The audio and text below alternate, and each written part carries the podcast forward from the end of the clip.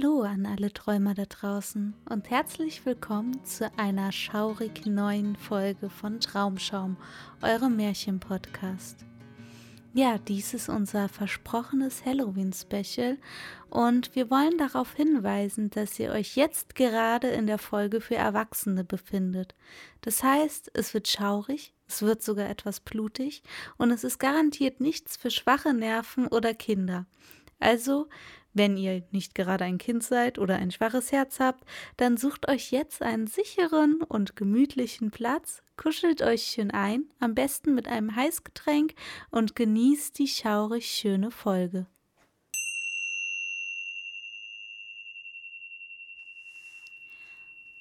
Die Tiere in der Grube. Ein russisches Märchen. Ein Schwein ging nach Petersburg um zu Gott zu beten. Da kommt ihm der Wolf entgegen.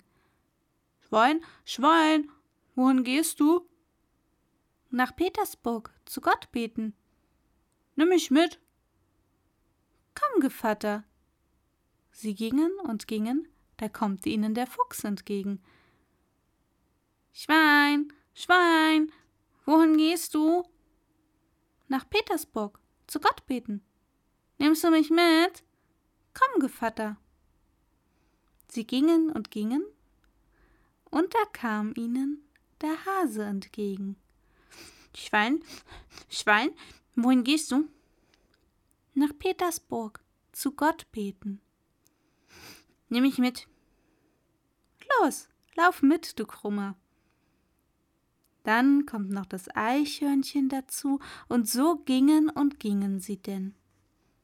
Da plötzlich ist auf dem Wege eine tiefe und breite Grube. Das Schwein wollte hinüberspringen und fiel hinein. Nach ihm der Wolf, der Fuchs, der Hase und das Eichhörnchen. Lange saßen sie darin, wurden sehr hungrig. Zu essen gab's aber nichts. Da schlug der Fuchs vor, Lass uns, sagte er, singen. Wer am höchsten singt, den wollen wir zuerst auffressen.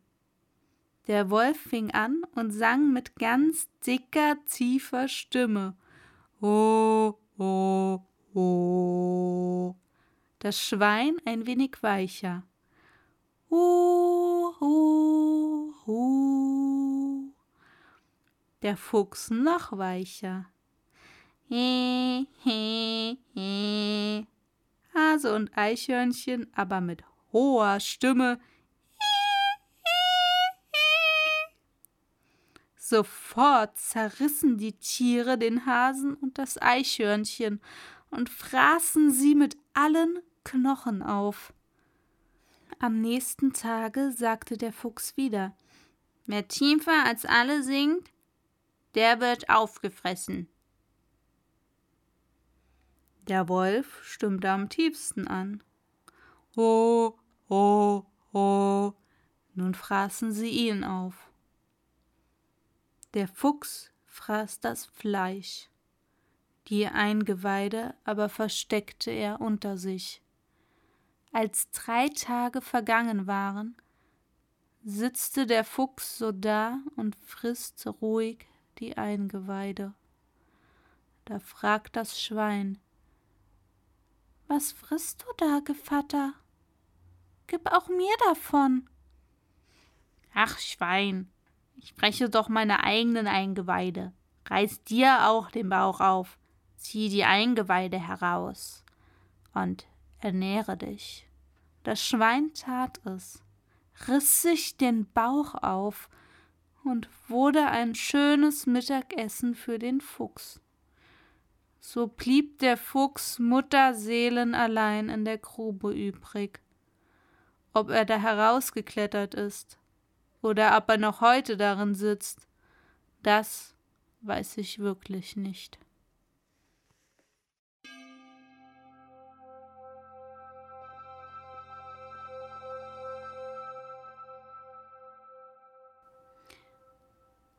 Fitchers Vogel ein Märchen der Gebrüder Grimm. Es war einmal ein Hexenmeister, der nahm die Gestalt eines armen Mannes an, ging vor die Häuser und bettelte und fing die schönen Mädchen. Kein Mensch wusste, wo er sie hinbrachte, denn sie kamen nie wieder zum Vorschein. Nun trat er auch einmal vor die Türe eines Mannes, der drei schöne Töchter hatte, sah aus wie ein armer, schwacher Bettler und trug eine Kieze auf dem Rücken. So nennt man einen Korb, mit dem auch Stöcke oder schwere Last getragen wurde. Als wollte er milde Gaben darin sammeln. Er bat um ein bisschen Essen, und als die Älteste herauskam und ihm ein Stück Brot reichen wollte, rührte er sie nur an, und sie musste in seine Kieze springen. Darauf eilte er mit starken Schritten fort und trug sie in einen finsteren Wald zu seinem Haus, das mitten darin stand. In dem Haus war alles prächtig. Es gab ihr, was sie nur wünschte und sprach. Mein Schatz, es wird dir wohl gefallen bei mir, denn du hast alles, was dein Herz begehrt. Das dauerte ein paar Tage, da sagte er Ich muss fortreisen und dich eine kurze Zeit alleine lassen. Da sind die Hausschlüssel, du kannst überall hingehen und alles betrachten. Nur nicht in eine Stube, die dieser kleine Schlüssel da aufschließt. Das verbiet ich dir bei Lebensstrafe. Auch gab ihr ihr ein Ei und sprach das Ei verwahre mir sorgfältig und trage es lieber beständig bei dir. Denn ginge es verloren, so würde ein großes Unglück daraus entstehen. Sie nahm die Schlüssel und das Ei und versprach, alles wohl auszurichten. Als er fort war, ging sie in dem Haus herum, von unten bis oben und besah alles. Die Stuben glänzten von Silber und Gold, und sie meinte, sie hätte nie so große Pracht gesehen. Endlich kam sie auch zu der verbotenen Tür. Sie wollte vorübergehen, aber die Neugierde ließ ihr keine Ruhe. Sie besah den Schlüssel, er sah aus wie ein anderer. Sie steckte ihn ein und drehte ein wenig. Da sprang die Tür auf. Aber was erblickte sie, als sie hineintrat? Ein großes, blutiges Becken stand in der Mitte, und darin lagen tote, zerhauene Menschen, Daneben stand ein Holzblock und ein blinkendes Beil lag darauf. Sie erschrak so sehr, dass das Ei, das sie in der Hand hielt, hineinplumpte. Sie holte es wieder heraus und wischte das Blut ab, aber vergeblich. Es kam den Augenblick wieder zum Vorschein. Sie wischte und schabte, aber sie konnte es nicht herunterkriegen. Nicht lange, so kam der Mann von der Reise zurück, und das erste, was er forderte, war der Schlüssel und das Ei. Sie reichte es ihm hin, aber sie zitterte dabei, und er sah gleich an den roten Flecken, dass sie in der Blutkammer gewesen war. Bist du gegen meinen Willen in die Kammer gegangen? sprach er. So sollst du jetzt gegen deinen Willen wieder hinein. Dein Leben ist zu Ende. Er warf sie nieder, schleifte sie an den Haaren hin, schlug ihr das Haupt auf dem Block ab und zerhackte sie, dass ihr rotes Blut auf dem Boden dahinfloß. Dann warf er sie zu den übrigen ins Becken. Jetzt will ich mir die zweite holen, sprach der Hexenmeister, ging durch die Gestalt eines armen Mannes vor das Haus und bettelte.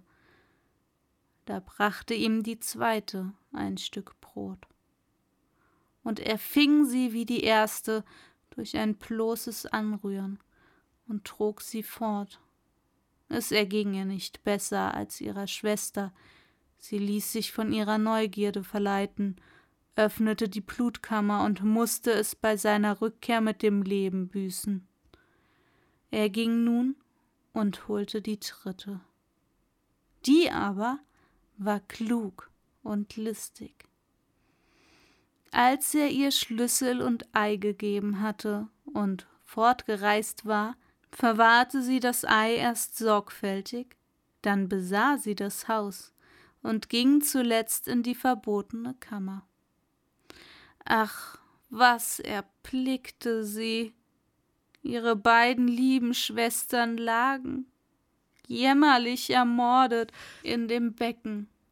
Aber sie hub an und suchte die Glieder zusammen und legte sie zurecht, Kopf, Leib, Arm und Beine. Und als nichts mehr fehlte, da fingen die Glieder an sich zu regen und schlossen sich aneinander, und beide Mädchen öffneten die Augen und waren wieder lebendig. Wie freuten sie sich, küßten und herzten einander. Dann führte sie die beide heraus und versteckte sie. Der Mann forderte bei seiner Ankunft Schlüssel und Ei, und als er keine Spur von Blut daran entdecken konnte, sprach er Du hast die Probe bestanden, du sollst meine Braut sein. Er hatte aber jetzt keine Macht mehr über sie und musste tun, was sie verlangte. Wohlan, antwortete sie. Du sollst vorher einen Korb voll Gold meinen Vater und meine Mutter bringen und selbst auf deinem Rücken hintragen. Dieweil will ich die Hochzeit hier bestellen. Darauf ging sie in ihr Kämmerlein, wo sie ihre Schwestern versteckt hatte. Jetzt, sprach sie, ist der Augenblick gekommen, wo ich euch retten kann. Der böse Wicht soll euch selbst wieder heimtragen. Aber sobald ihr zu Hause seid, lasst mir Hilfe zukommen. Dann setzte sie beide in einen Korb und deckte sie mit dem Gold ganz zu, dass nichts von ihnen zu sehen war, und rief den Hexenmeister herein und sprach Nun trag den Korb fort, aber dass du mir unterwegs nicht stehen bleibst und ruhest. Ich schaue durch mein Fensterlein und habe Acht. Der Hexenmeister hob den Korb auf seinen Rücken und ging damit fort.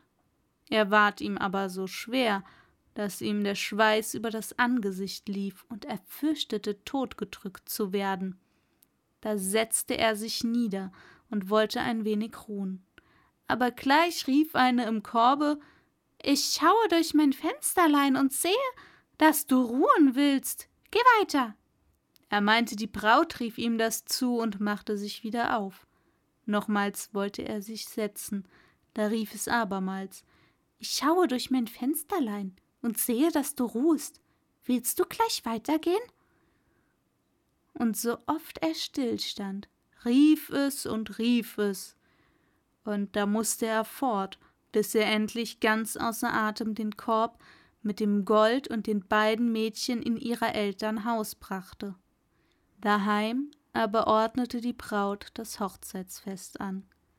Sie nahm einen Totenkopf mit grinsenden Zähnen und setzte ihm einen Schmuck auf und trug ihn oben vors Bodenloch und ließ ihn da herausschauen. Dann ladete sie die Freunde des Hexenmeisters zum Fest ein, und wie das geschehen war, steckte sie sich in ein Fass mit Honig, schnitt das Bett auf und wälzte sich darin, dass sie aussah wie ein wunderlicher Vogel und kein Mensch sie erkennen konnte.